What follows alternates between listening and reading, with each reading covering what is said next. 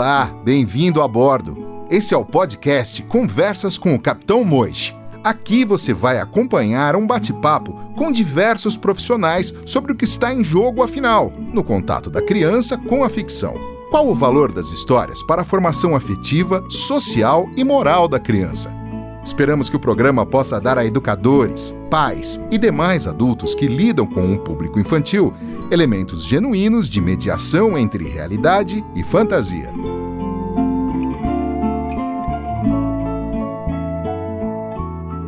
Olá, marinheiros. Aqui é o Capitão Moiste convidando vocês para mais uma viagem no mundo das ideias com uma pessoa extremamente especial para nós que uh, tem uma cobertura de interesses uh, extremamente amplo, porém se dedica, ou tem se dedicado principalmente agora, a, a, desenvolver uma literatura infantil até pouco tempo impensável. Daqui a pouco eu vou comentar por que considero isso impensável. Deixe-me apresentar para vocês, é, sempre lembrando que agora é hora da gente tirar as nossas amarras aí do cais, né? nos libertarmos daquelas coisas que nos prendem né? e nos deixar ser levados por um vento que a Élica vai nos proporcionar. A Élica é uma carioca de Madureira. É blogueira, escritora, palestrante e professora.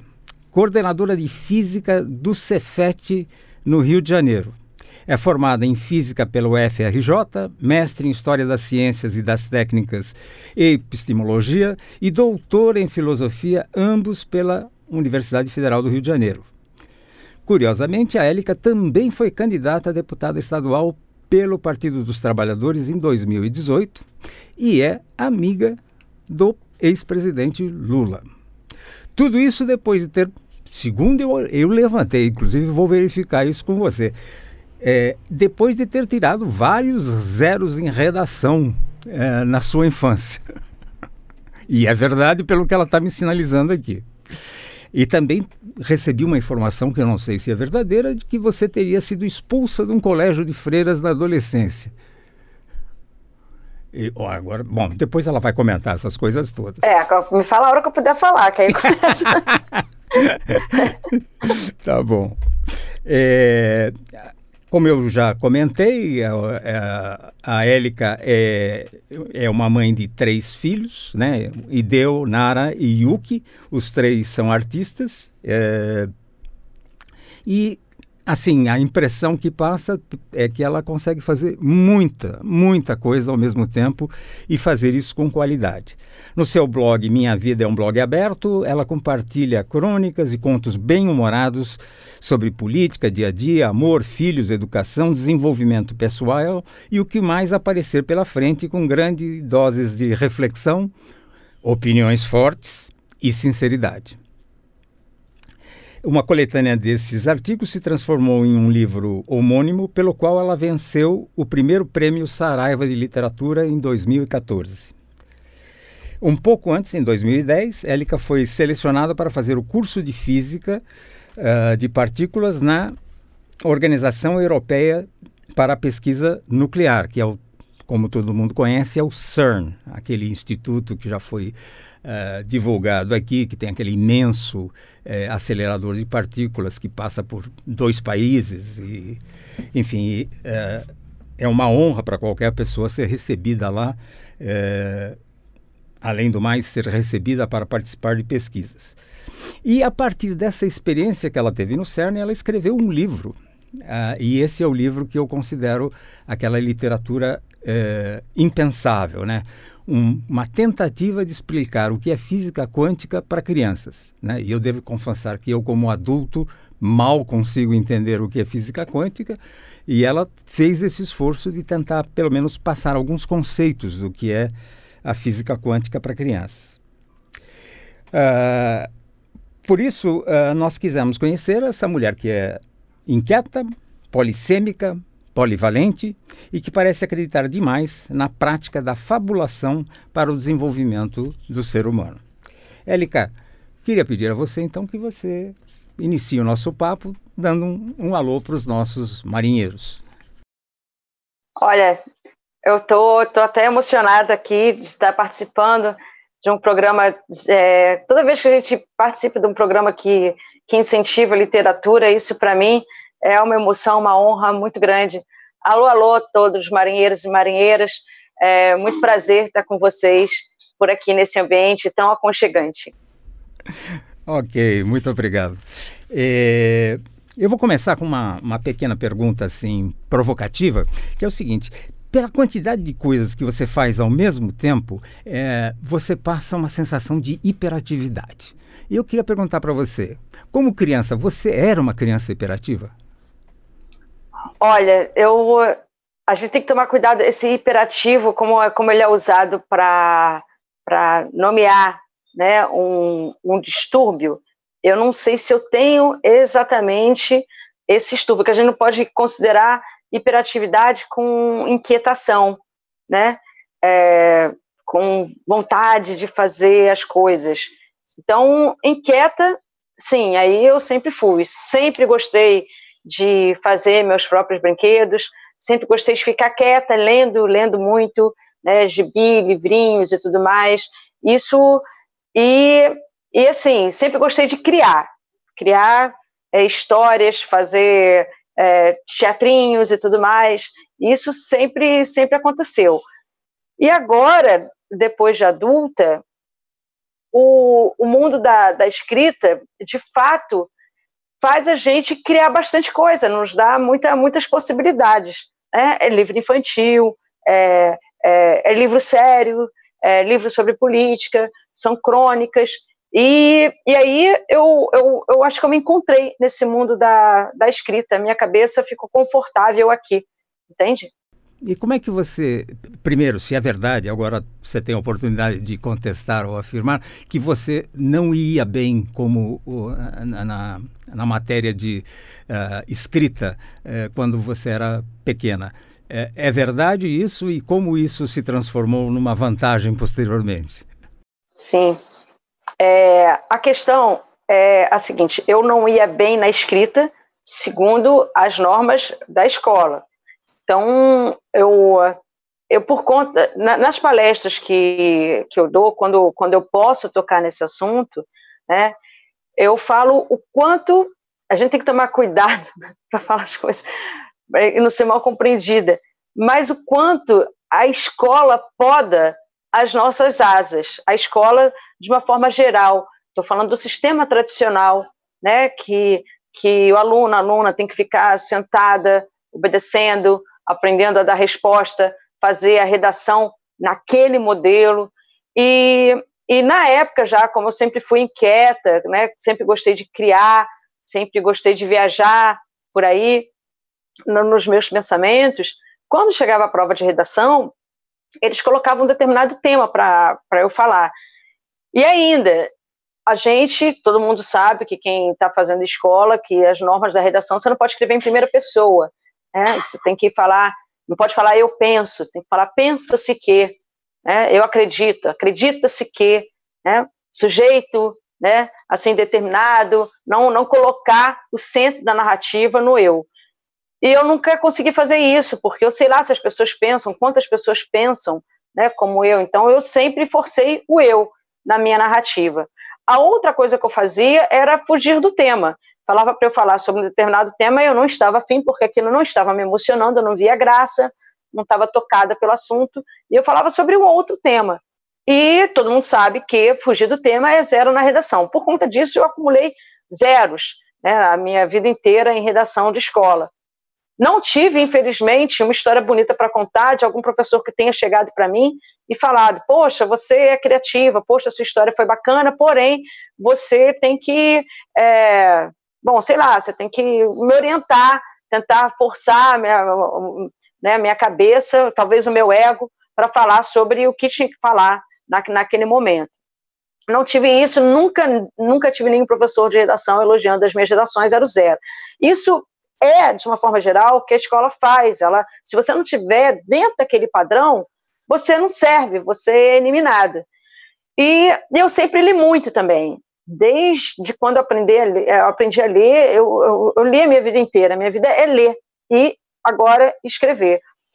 E quando a gente, a gente é, gosta muito de uma determinada arte, a gente quer participar dela de alguma forma. Por exemplo, né, se a pessoa gosta muito de rock, ela vai querer aprender a tocar bateria, aprender a tocar guitarra, baixo, vai querer de alguma forma participar daquilo. Se a pessoa gosta de teatro, ela vai querer pô, trabalhar como roteirista, como atriz, como diretor e por aí vai.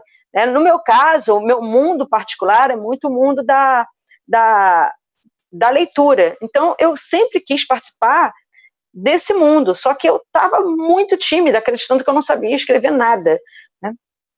E, mas antes de falar quando eu comecei a escrever, né, eu, eu queria falar uma outra coisa. Eu sempre li muito, mas eu sempre é, quase nunca li os livros que a escola me obrigava a ler, porque eu também acredito que, que o livro, ele, esse encontro tem que ser um encontro um encontro natural, ele não pode ser um encontro forçado. E eu jamais posso ser avaliada por uma por o que eu senti é, em contato com aquela arte. Você imagina se a gente for ao teatro ou algum espetáculo, sabendo que logo depois a gente vai ser avaliado, né? Para você entender o espetáculo, ou de balé, ou de rock, ou não sei, não importa o que. A gente já vai preocupado, a gente já vai com uma vontade. Como assim eu vou ser avaliada? Literatura é arte, é uma das artes, eu acho, mais sublimes que existem. Entendeu? Como assim eu vou avaliar o, o se eu entendi aquilo que, que eu percebi? Então, eu, eu nunca gostei muito disso e, e muitas vezes eu não estava preparada é, para o encontro com determinado autor que a escola me obrigava naquele momento. E, e, quando eu forcei esse encontro, quando na verdade quando a escola me forçou, não, eu não fui muito feliz também. Então, em provas de literatura, eu também não ia muito bem. Agora, não quer dizer que eu não lia, eu sempre li muito. Eu só não gostava de ler aqueles livros que, determinados livros que eu estava sendo obrigada. Olha, não, não tem muito tempo, um, um, um amigo meu perguntou para mim: Você já leu 100 Anos de Solidão, de Gabriel Garcia Marques? Eu falei assim: Não, não li. Ele falou assim: Você tem que ler esse livro. E aí isso já me bateu mal. Eu falei assim: Como, como assim eu tenho que ler? Não, não, as coisas não são assim que funciona. Não, mas você tem que ler, Gabriel Garcia, esse livro é maravilhoso, esse livro ganhou prêmio. Eu falei assim: Não, então um dia eu vou ler. Pode deixar que eu, eu deixei anotado aqui na minha cabeça. Não, eu vou te dar e você lê e você me fala o que você achou. Eu falei assim, não, eu estava em outra vibe, eu estava lendo outro tipo de coisa, eu falei assim, não estava a fim de pegar uma literatura hard naquele momento. Mas o colega forçou, o colega me deu o livro, o colega praticamente me obrigou a ler, tal como é, os professores os professores de literatura em várias escolas fazem. O que, que eu fiz? Eu peguei o Gabriel Garcia Marques e eu li né? Li de ponta a ponta, 100 anos de solidão. Eu achava que 30, 50 anos de solidão já estava muito, eu não estava aguentando mais aqueles tantos anos de solidão. O livro, para mim, foi um fardo, foi um problema. Aí eu terminei o livro não gostando do livro, eu faço resenha de vários livros, eu adoro fazer resenha de livros que eu leio. Tem mais de 200 lá no meu blog, www.elicatakemoto.com barra resenhas para quem quiser visitar lá. Tem mais de 200, não são todos os livros que eu li, né? Não tem nenhuma parte deles, mas é, uma, uma, grande parte deles, mas enfim, são os que eu consegui fazer resenha, que cada resenha também é uma crônica, praticamente, me dá muito trabalho isso.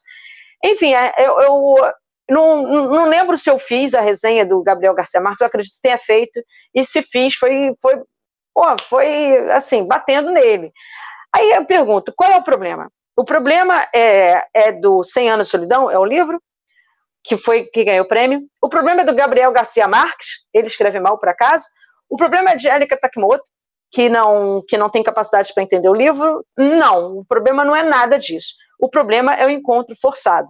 Né? Eu acho que arte tem que vir naturalmente. Então, para você, eu acho que volta, a bandeira da leitura é a minha bandeira, aonde eu vou, eu falo que as pessoas têm que ler para crescerem, que não, leitura não tem, principalmente literatura, só faz bem para a mente.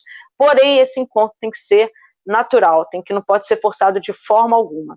Então, então é, foi isso que aconteceu. O conto para mim foi, é, no caso das redações, eu, eu era forçada a escrever um determinado tema e eu não queria. Quando eu já estava velha, vamos colocar mais de 30 anos, eu, eu louca para escrever, louca, louca, louca, porque eu lia muito. Eu vi uma cena lá no subúrbio onde eu moro, é, em Madureira, eu vi uma, uma cena e uma cena que eu sabia que eu estava com o olhar de cronista quando eu vi aquilo.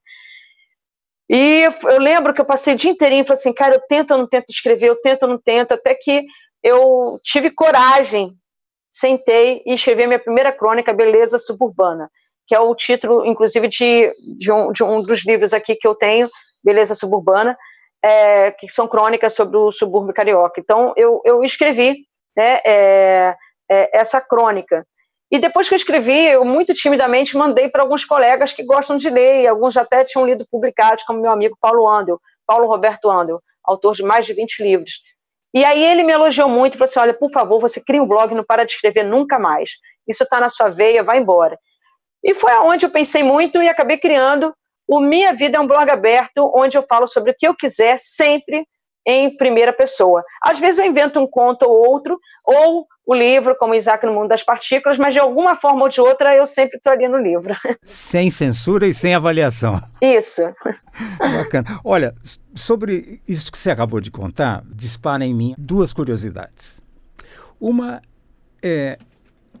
Eu fico imaginando você, uma adolescente, é, indo para suas provas de literatura e tal, e recebendo martelada atrás de martelada, né?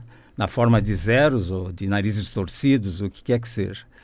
E como é que você lidou com isso? Quer dizer, o quanto isso afetou a sua autoimagem? É, como você conseguiu se manter sã num ambiente agressivo como esse? É, eu, é, eu acho que é, mexe muito com a nossa autoestima, né? Como eu falei, é, podar muito, muito a asa é, é colocar todo mundo e cada, cada pessoa é um universo diferente dentro de uma, de uma caixa específica, tentar moldar o nosso pensamento o tempo todo. Né? A gente, nós, só, nós sabemos que cada um tem uma história, cada um é, carrega vontades, sonhos, desejos, e tudo isso é, é, é tirado nosso quando a gente entra na escola da forma que é feita a maioria das escolas, o sistema tradicional de ensino, é isso que eu estou querendo dizer.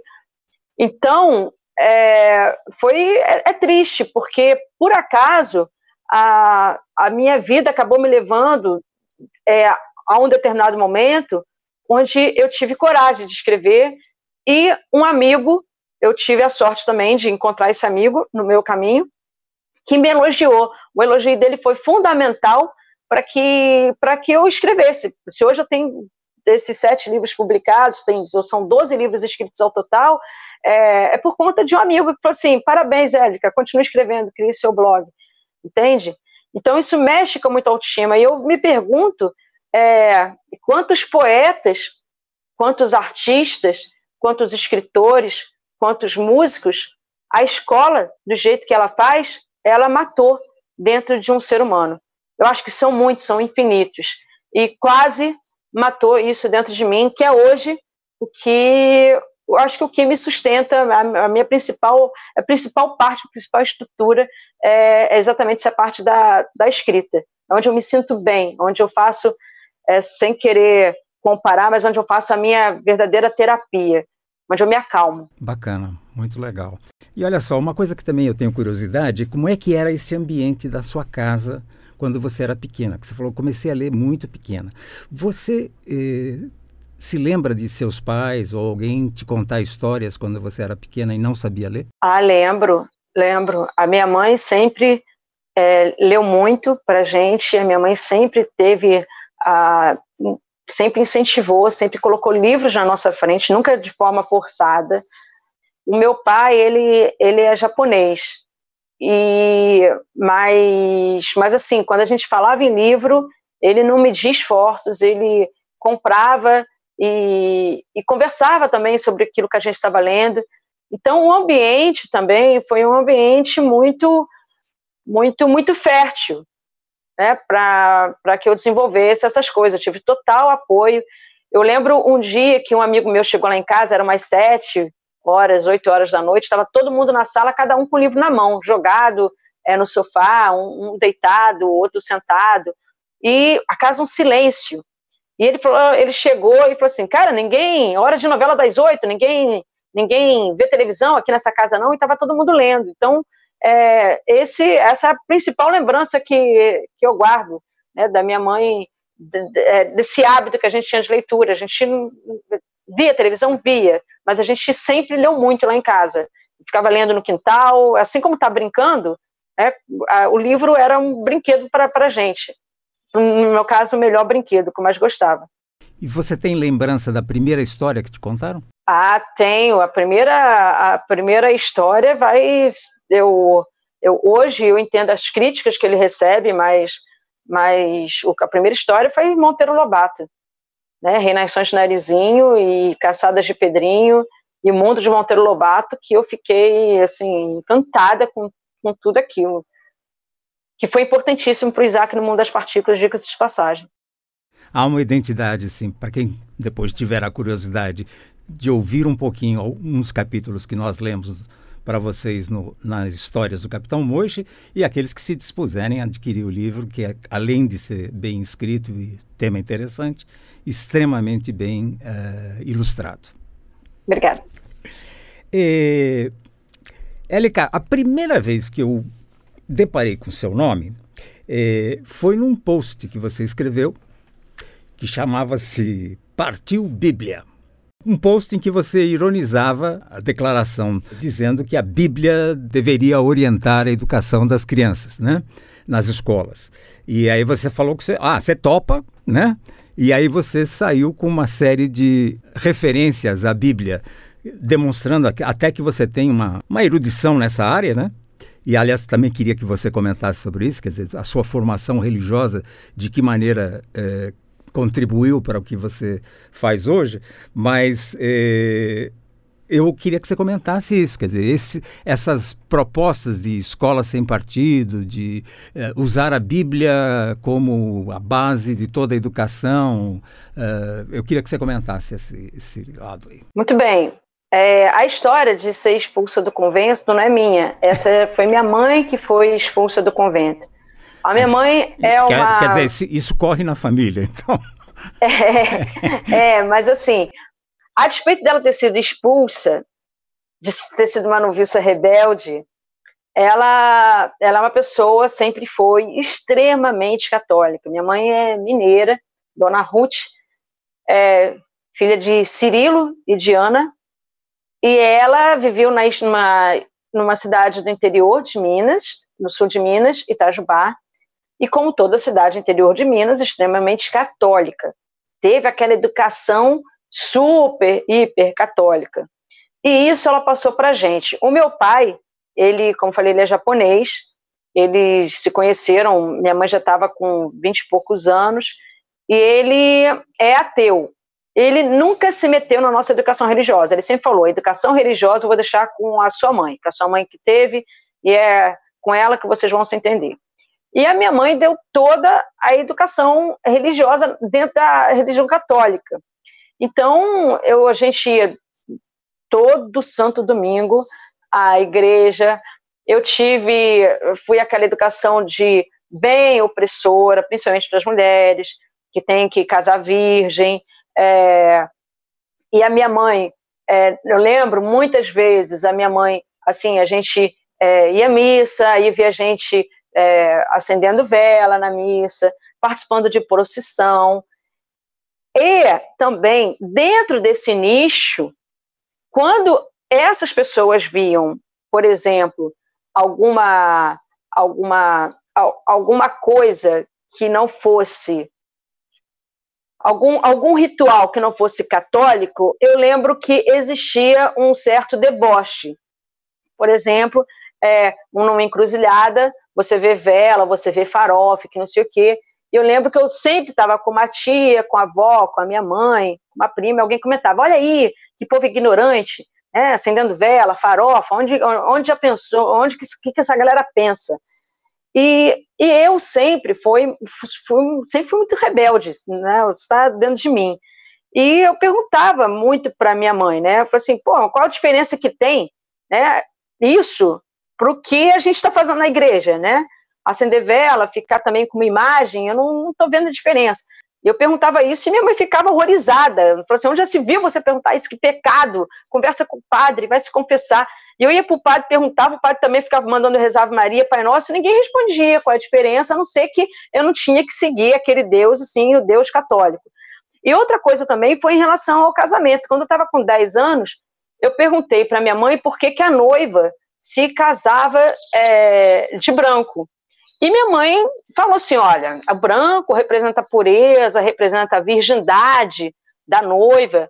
E aí, inclusive, tem a noite de núpcias, né, onde, onde é no dia do casamento e que de que na primeira relação, aí a mulher sangra. Minha mãe começou a contar aquele filme de terror para mim, e eu falei assim: então quer dizer que é, no dia que eu estiver entrando na igreja, todo mundo vai saber que eu vou dar nesse dia, né, que eu vou ter uma relação, a primeira relação sexual com meu marido. Eu falei assim, mas eu não vou fazer isso nunca na minha vida, eu vou morrer de vergonha. Isso é uma coisa que diz só a mim, não diz mais a ninguém. Onde já se viu? E por que, que o homem não casa de branco? Cadê, cadê a, como é que fala? A, a Simetria, né? É, a, a, que a gente tem que dar um, um, atestado de virgem, e ele, ele não precisa dar. Aí a minha mãe falou assim: não, mas homem é diferente. Você é diferente por quê? Isso lá com os meus 10, 11 anos, você, por que, que é diferente? É aquele negócio, né? A gente, a gente nasce de fato feminista, né? É, a gente, quando, quando começa a explicar para a gente essa diferença de comportamento, nós meninas que sofremos esse tipo de educação, é, muitas aceitaram caladas, mas outras, se, sem entender também, mas aceitaram, falaram que o mundo é assim, mas outras se revoltaram. Eu fui uma dessas revoltadas. Eu falei assim, porra, como assim? Não, e eu, eu, o dia que eu der, ninguém vai saber, que isso é uma coisa que só me diz respeito. E minha mãe entrava em, em desespero. É, a minha mãe, a despeito de ser extremamente religiosa, católica, ela nunca me negou, amém, graças a Deus, é, a, é, a leitura. E aí, quando a gente começa a ler, ler sobre várias coisas, a mente tem esse problema, a mente se abre né, para uma série de novas ideias. E, e como diz Einstein, né, a mente que se abre para uma nova ideia jamais volta para o tamanho normal. Então eu comecei a ler sobre várias coisas, inclusive eu debatia com ela.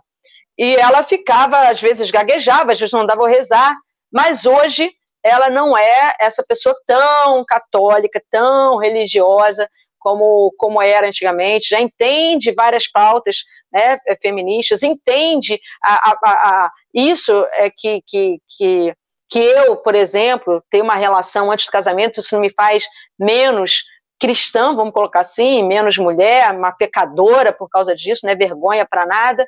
Hoje em dia ela já é, já avançou em avançou dentro do meu referencial, né? Claro. E, em outros pode ser que ela tenha retroagido é, em, em alguns aspectos. Então, a minha educação foi essa, foi uma educação religiosa, porém com direito à leitura, e a leitura me fez, fora a minha própria do mundo, me fez ficar assim. E e a, como eu, eu, minha mãe fazia a gente ler, um dos livros que eu tinha é Bíblia para criança. Eu tinha várias Bíblias infantis, ilustradas, é, é, histórias ilustradas e tudo mais, e muitos filmes de terror, porque as, as histórias da Bíblia são tem umas histórias assim horrorosas assim de matar criança, de matar todo mundo, de mulher virar virar estátua de sal e o caramba quatro, de mulheres sendo estupradas e tudo mais. É, então eu sempre li muito essas histórias. E, e essas histórias, elas, elas são pouco mencionadas, ou então são mencionadas com um viés muito romântico, que, que cada, cada, cada vez que a gente vê alguma coisa, a gente pode ver sobre vários ângulos diferentes. Então, quando qualquer pessoa, eu não tenho nada contra absolutamente a pessoa ter uma religião, tem absolutamente nada contra, mas quando isso é, é imposto a mim, ainda mais dentro de sala de aula, Aí eu vou, se eu me revoltei com 10 anos, não vai ser agora com mais de 40 que eu vou ficar calada, claro. certo? E depois de tudo que eu li. Claro. Então, se é para se é para gente usar a Bíblia, é, vamos, vamos entender que livro é esse, né? Eu entendo hoje como um livro construído, escrito numa determinada época por homens que ele tem ali a pretensão de, de dar um ensinamento moral, moral segundo uma época também, e que tem várias coisas que estão ali que hoje a gente tem que contextualizar, né? Tem tem tem, por exemplo, casos de era normal dentro da Bíblia a escravidão e a mulher ser, ser, ser maltratada. Né? Será que a gente vai trazer isso para cá? Será que é como uma verdade universal? Eu acho que a gente pode contextualizar isso. Não estou falando para jogar fora, não. Estou falando para trazer contextualizando. Só que essa galera, essa principalmente, que está no comando hoje, eles estão querendo impor que isso seja a melhor coisa, o melhor dos mundos e que ali é, só tem coisas boas é, e, e, que está fora dali é, é, coisa de comunista, por exemplo. Entende? É contra, é contra isso foi feito o meu texto com a revolta sobre esse tipo de posição, essa marcação aí de, de território, essa imposição de território. É isso. Ok, bacana. É, bom, eu convido todos os nossos marinheiros a visitarem o blog uh, da Élica e procurem lá, é Partiu Bíblia. É muito engraçado. Obrigada. É, bem, uma, eh, eu queria emendar um pouco eh, nessa questão que a gente levantou agora, porque em São Paulo, pelo menos, eu acredito que no Rio isso também deve estar acontecendo em algum nível, algumas escolas eh, têm tomado a postura de dizer, não, ok, vamos ensinar a teoria da evolução das espécies, tá certo? Mas vamos contrastar isso com o criacionismo. É, e, obviamente, tem gente a favor dessa posição, tanto que algumas escolas adotam essa postura, outras são absolutamente contra, e tem ainda aquelas que não querem ensinar darwinismo para as crianças. Como é que você enxerga isso? E eu te pergunto isso como uma pessoa da área das ciências. Ok. É, eu, assim, eu fui muito bem apresentada hum. para as duas teorias, né? Como, como eu tive uma religião católica, eu fui apresentada é, de formas diferentes, em níveis diferentes, no, pelo do, é, do criacionismo. Né? Deus criou o mundo, Deus criou o homem, Deus criou a mulher, os bichinhos, descansou no sétimo dia. Aí eu, eu, eu, assim, eu tive essa, é, essa apresentação né, de várias, como eu estou falando, várias formas, de várias fontes diferentes. E também fui para a escola. E também fui apresentado, fui apresentada a Darwin. Então, eu achei, assim, eu acho interessante a gente se apresentar ao máximo de coisas possíveis, né? Porque, e você, e você concluir, né? A conclusão, acho que está, cada um tem direito de, de concluir aquele mundo em que quer viver. Será que é um mundo criado, né, assim, no estalo, né, por um, por um criador, né, que criou o homem, que criou a mulher, é, e, enfim, toda aquela história, ou se faz mais sentido você você entender que a gente está aqui há muito tempo e que a gente, de certa forma, a gente está se adaptando, a gente está em constante transformação e se adaptando a esse mundo que também não para de, de mudar. Então, eu acho que pode, a gente pode apresentar as duas, não tem, não tem problema, eu não acho que deveria ser a escola esse lugar para apresentar, porque a gente tem é, apresentar, por exemplo, se tiver que apresentar o criacionismo, eu acho que, que é o que está na Bíblia, né? É, eu acho que a gente tem que apresentar também como que as outras religiões, é, principalmente a, as, as, africanas, né, que é uma coisa, uma religião muito, muito presente aqui no Brasil, como elas apresentam a origem é, do mundo. Eu, por exemplo, gostaria de saber, gostaria muito de saber. Tem coisas que eu leio, mas acho que tem muito mais coisas interessantes. Ou como ainda é, é, a parte oriental da coisa, que, que, a gente sabe que o budismo também é muito avançado em, em algum, alguns debates. Como é que eles veem isso? Então, se for para apresentar, apresenta tudo, né? O máximo de coisas possíveis e deixa a pessoa pensar o que, que, ela, o que, que ela acha mais viável, segundo a referência dela, naquele momento, a, acreditar em que universo que ela quer viver. Que isso eu acho que é uma escolha nossa, né? Saber que universo que a gente quer viver. Eu acho que a escola, o papel da escola é exatamente você apresentar, é, apresentar o máximo de possibilidades de conhecimento, certo? Eu acho que e de experiências, porque para a pessoa se conhecer, né? Então, é, a gente, a gente, a gente não se conhece, né? A gente a gente não se conhece direito, a gente não sabe o que a gente é capaz. para as pessoas que vivem nessa zona de conforto, zona de conforto é o, é o local que se morre em vida, né? Então, se você vive nessa zona de conforto e tem aquela vida sempre a mesma coisa e tudo mais, você acha que você se conhece. A questão é, se você, se, se um ente querido morre, ou se um inimigo pede ajuda, ou se alguém te convida para dançar, ou se você, sei lá, diante de um quadro, qual vai ser a sua reação? Você não sabe qual vai ser. Então, então é, vivendo essas experiências diversificadas, diversificadas, a gente vai se conhecendo melhor. Aí eu acho que a escola tem que ser esse espaço de autoconhecimento. Não é só de você absorver um conteúdo que muitas das vezes você nem vai, nem tem relação com o dia a dia. É um lugar de autoconhecimento. Você é apresentado para um tema e você é, é, é, debate esse tema. Então você tem que falar o que você sente, você tem que ouvir o colega, você tem que fazer trabalhos em grupo, você tem que fazer avaliações coletivas, você tem, você de alguma forma é criada uma dinâmica para você é, para você interagir com várias pessoas diferentes, porque é na interação que a gente consegue se conhecer. Então, acho que a escola tem que ser um lugar para isso. E apresentar várias teorias diferentes, eu acho que é o lugar ideal. Mas aí tem que ser várias, não pode ser uma só. Se for apresentar uma religião, então vamos vir com várias, para ser democrático, né? Que parece que a gente ainda tem um resquício aí de democracia. Vamos usar esse resquício. Aproveitando o que você acabou de falar, quer dizer, você é uma professora, né? você é uma comunicadora e você é uma militante política. Né? Você foi candidata a deputada, é amiga uh, do Lula, uh, e eu perguntaria a você: há um conflito em ter uma, uma personagem política dentro da sala de aula? Como você consegue separar essas coisas? E se é que você acha que deve ser separado? Olha, é, qualquer professor, aliás, qualquer pessoa, é um ser político naturalmente. Se eu sou uma professora em que eu não falo absolutamente nada de política em sala de aula, eu estou agindo politicamente. Né? Se eu falo, eu também estou agindo. A questão é, é como a gente fala isso. A gente tem várias formas de você se posicionar politicamente. Né? Eu, obviamente, eu eu, assim, eu tomo muito cuidado, até por uma questão ética. É, por exemplo, várias vezes eu discuto, é, quando estou apresentando Galileu, por exemplo, a posição da igreja em relação a Galileu. Né, e falo sobre religiões diferentes em sala de aula e tudo mais, porque isso tem a ver com ciência, visões de ciência e tudo mais. E os alunos perguntam qual é a minha religião, o que, que eu acredito. E eu falo que eu não vou falar o que eu acredito, porque não importa o que eu acredito, importa é o que ele é, qual é a leitura que ele faz disso tudo que eu estou falando. Por que, que ele quer saber o que, que eu acredito?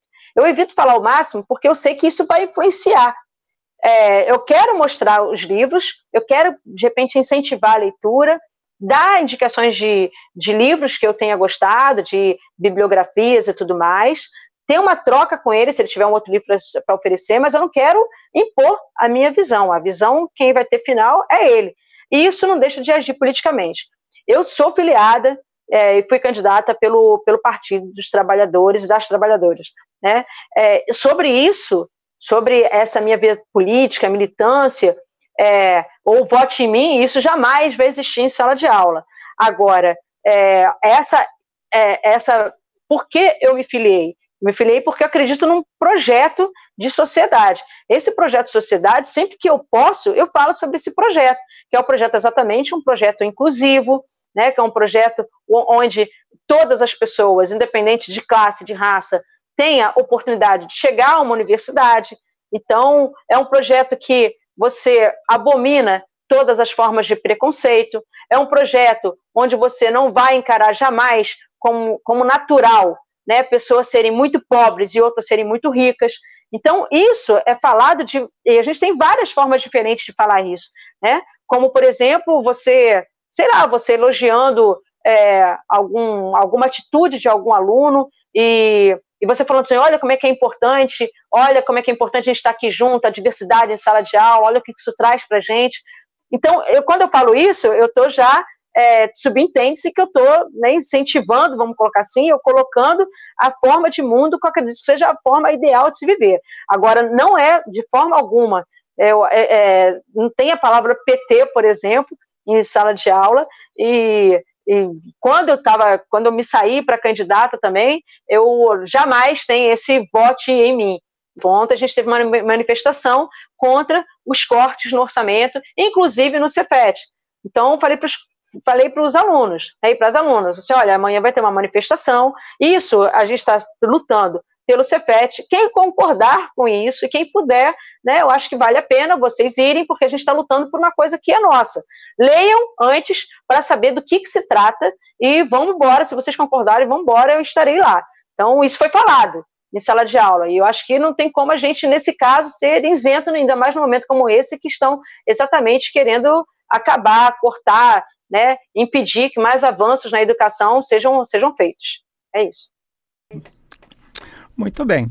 É, mudando agora um pouco de tema, vamos voltar ao livro do Isaac. Né? Isaac e o mundo das partículas. Né? Um desafio monumental, na minha opinião como eu falei, é, física quântica é um mistério até para pessoas muito bem educadas, né? E é um mistério até para os próprios cientistas que, que militam na área, né? E conceitos complexos no sentido de que boa parte do que acontece neste mundo não corresponde à experiência diária que nós temos como seres humanos. Né? Então, é, pensando que já é uma enorme dificuldade discutir esses conceitos com adultos, você teve essa ideia e esta vontade de escrever um livro para crianças. Então, eu vou até emendar com uma outra questão, que você encontrou uma maneira interessante de botar lá um menino, né, é, e, e, que ele pega um grão de areia, né, que é a menor coisa que ele tem ali à mão, e aquele grão de areia faz a praia imensa, né? É, você olha a praia, tem uma, parece que é uma coisa só, mas aí você começa a mexer, tem um grãozinho e tal. Então você usou essa metáfora e depois você deu vida a esse grão de areia. Então queria que você contasse como surgiu essa ideia, essa necessidade sua de contar isso e como você foi descobrindo o caminho para conversar com crianças sobre isso. Eu fiz um curso de física de partículas lá no CERN e fiquei uma semana fora fazendo esse curso, foi intensivão, é uma coisa promovida pela Sociedade Brasileira de Física, e 20 professores brasileiros, por uma análise curricular, foram naquele ano selecionados para fazer esse curso. E eu fui uma sortuda que, que consegui ser selecionado. Quando eu voltei, o meu filho mais novo, o Yuki, que na época estava com 9 anos, ele começou a me perguntar, fazer várias perguntas, o que, que eu fui fazer, por que, eu fiquei longe durante muito tempo. A mamãe ficou longe. A mamãe ficou longe porque a mamãe foi conhecer um laboratório, o maior laboratório de física do mundo. Mas o que, que se estuda nesse maior laboratório de física do mundo? Quão grande ele é? Eu falei assim, ah, ele é muito grande, ele tem uns 40 quilômetros de extensão, a gente tem que ir de ônibus de um ponto para outro, porque a gente não consegue. E, e ele fica a 100 metros de profundidade né? A gente ainda tem que chega, tem lugares que a gente tem que descer, fica um tempão descendo de elevador. Aí ele, mas por que, que tem que descer? Por que, que, é, por que, que o laboratório foi feito lá? Eu falei assim, o laboratório foi feito lá porque ele precisa de um, de um terreno muito estável, né? Porque a gente lida com, a gente vai fazer uma colisão de partícula com partícula, então precisa estar muito bem alinhado. Imagina se tem terremoto, se alguma coisa mexer, desalinha tudo. Então tem que ser um terreno extremamente estável. Por isso que é na fronteira entre Suíça e França. E são vários países envolvidos na construção né, desse, desse laboratório. Ele mais, se você está estudando uma coisa tão pequena, não é só olhar no microscópio, porque tem que precisa um laboratório tão grande. Aí eu falei assim, porque a gente precisa, como é que você é, vê o que tem dentro das coisas? A gente quebra, né? Então a gente precisa de um martelo para saber que, como é que funciona, por exemplo, um relógio ou tem dentro, sei lá, de não sei o que, a gente quebra. Então, uma forma da gente ver o que, tem dentro é quebrando. Como é que você vai quebrar partícula, uma partícula que é extremamente aparece extremamente rígida que não dá para quebrar com martelo, fazendo ela se chocar com uma grande velocidade e de repente com uma outra partícula que aí fica a coisa mais interessante ainda.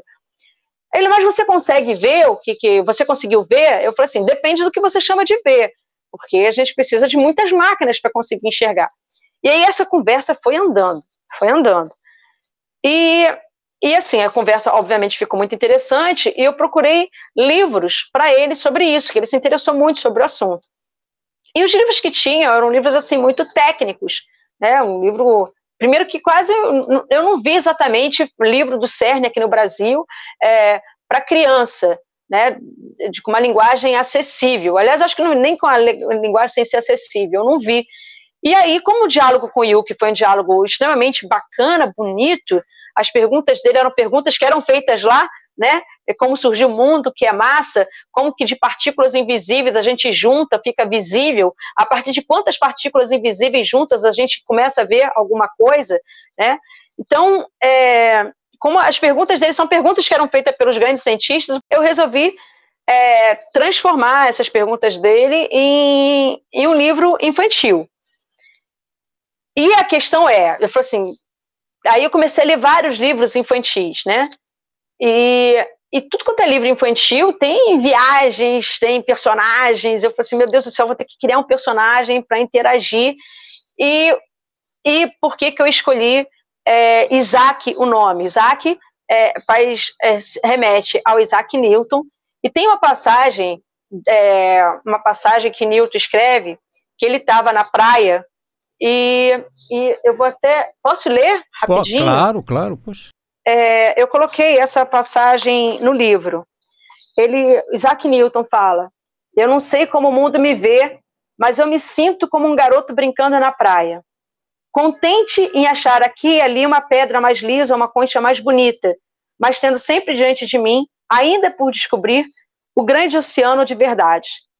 Então, eu quando, quando eu vi essa, essa passagem, essa passagem ficou na minha cabeça, que eu acho muito bonita, ele mexendo, ele mexendo nos grãos de areia, né, e, e tendo curiosidade de ver, e ainda sabendo que tem um oceano de coisas para se descobrir, como o universo é interessante, juntei com o Yuki e juntei as duas coisas e criei o meu Isaac, né, é, a, a mulherada me cobra com toda a razão, por que, que eu não fiz uma menina? Eu não fiz uma menina exatamente porque é, foi meu filho, Yuki, né, que é um menino, e tem o Isaac.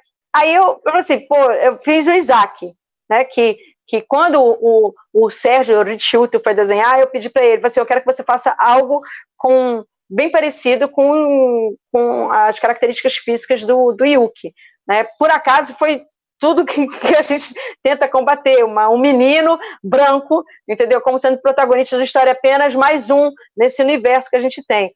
É, então é uma dívida que eu tenho com as minhas manas de fazer uma personagem feminina, eu pretendo fazer uma, uma continuação do, né, agora não é uma continuação, mas da história dessa viagem, colocar de repente uma menina para fazer agora uma viagem para um, um outro universo. Agora, aí eu fiquei pensando qual seria é, o personagem para interagir com Isaac. E essa passagem do Isaac Newton, ele mexendo no grão de areia, me deu a ideia de pegar um grão. E aí foi assim, pô, vai ser um grão, beleza, tá, e aí? E aí como é que eu vou fazer o grão falar, né? Eu, esse foi um problema na minha vida. Eu falei assim, que momento o grão vai falar? Como assim o grão vai falar? Porque o grão não tem boca, o grão não tem cordas vocais. Aí eu falei assim, como é que o grão vai falar?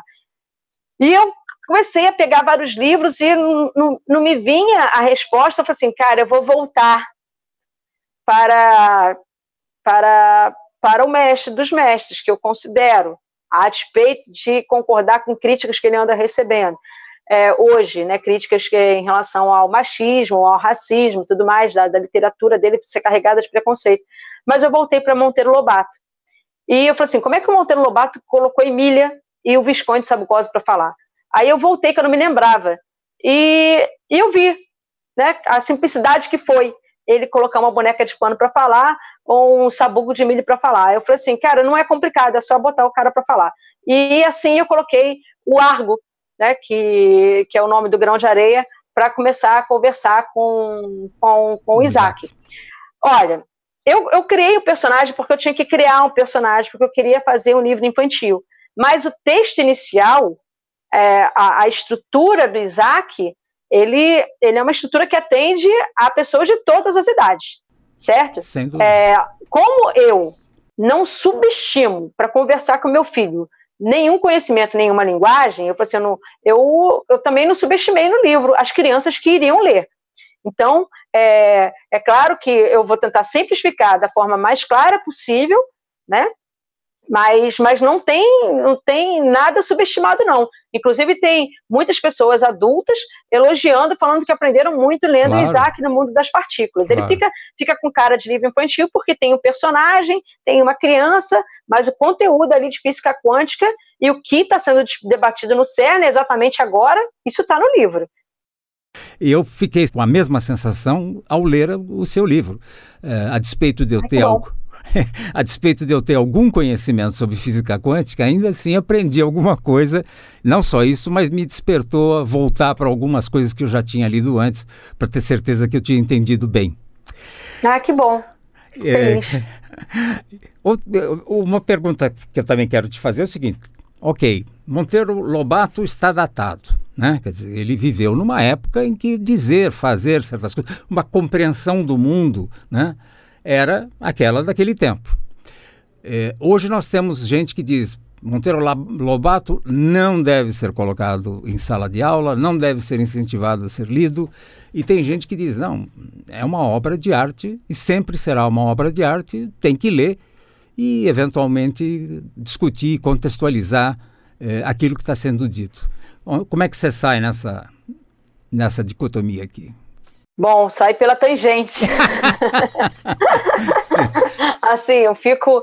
É, a questão, eu tenho uma, como eu tô falando, eu tenho é, uma relação sentimental, até da minha geração também, né? É, várias crianças é, entraram naquele sítio do pica-pau, né? Elas consideram a, a dona Benta a, foi a nossa avó durante muito tempo. Né? A tia Anastácia foi a nossa tia por muito tempo. Aqueles personagens fizeram parte, aquele cenário todo fizeram parte da nossa infância. Então, a minha relação com Monteiro Lobato é, é uma relação. Eu tenho, eu tenho uma. A gente tem sentimentos. A gente está tá falando de, de uma pessoa que, é, que, que foi extremamente presente na nossa infância. Eu acho que não tem geração minha que não conheça parte da obra de Monteiro Lobato.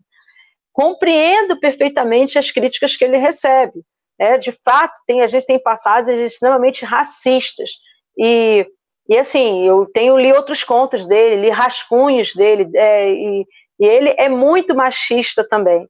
Né? Mas no caso do Monteiro Lobato, o fato de, de ter uma, é, a tia Anastácia, às vezes eles falam sobre o beijo da tia Anastácia, que a tia Anastácia parece uma macaca e tudo mais. É, são passagens assim, extremamente é, racistas.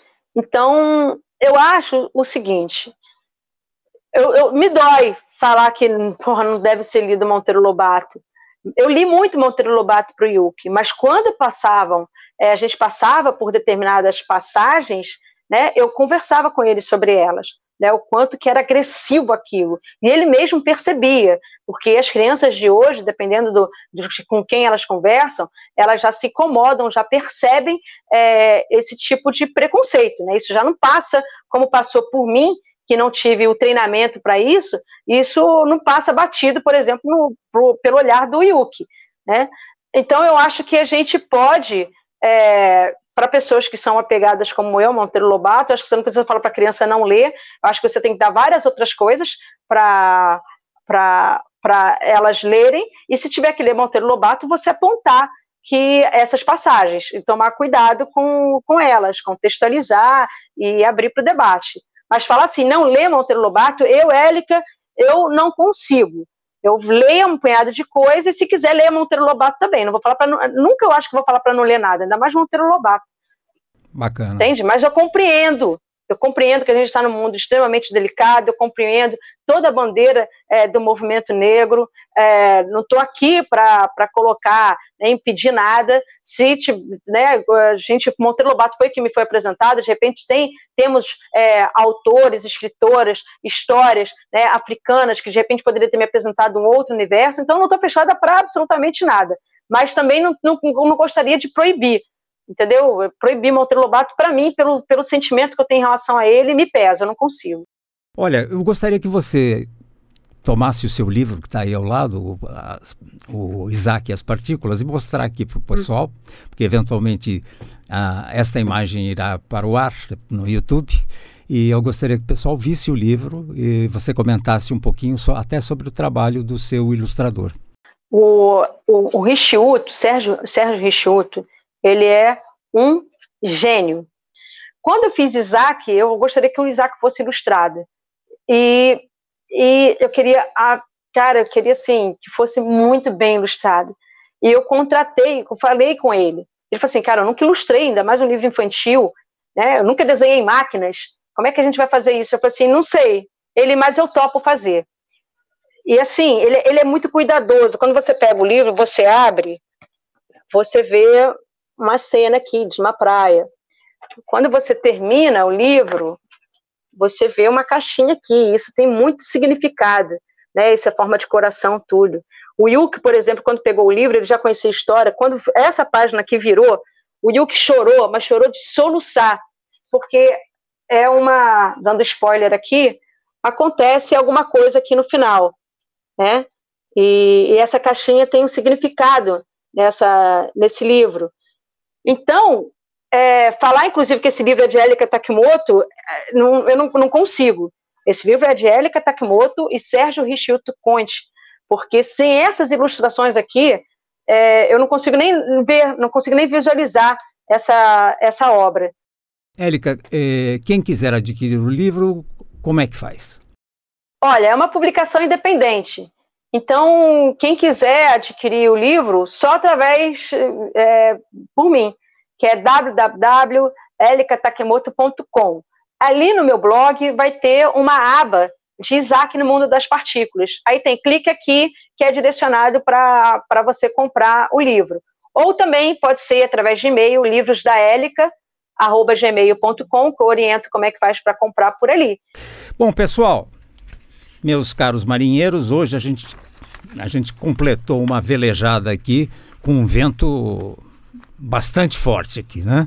É, fomos para lugares distantes, fomos a lugares desconhecidos, é, lugares que nos farão pensar mais e sempre sobre como apoiar o desenvolvimento das nossas crianças.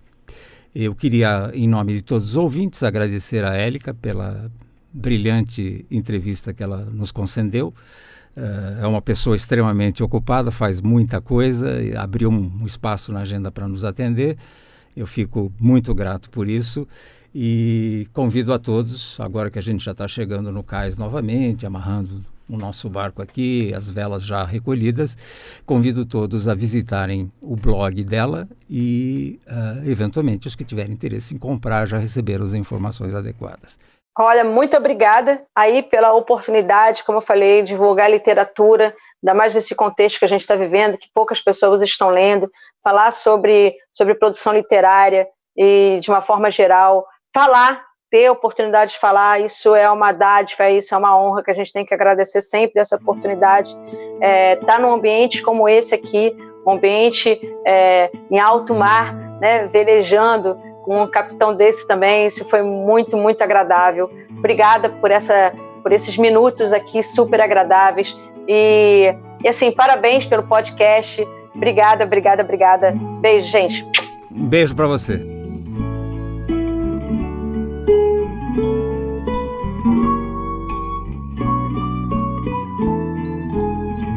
Esse foi mais um podcast Conversas com Capitão Mois. Entrevista Capitão Mois. Produção e edição de texto Cláudia Ribeiro Mesquita. Edição, sound design e finalização Compasso Colab.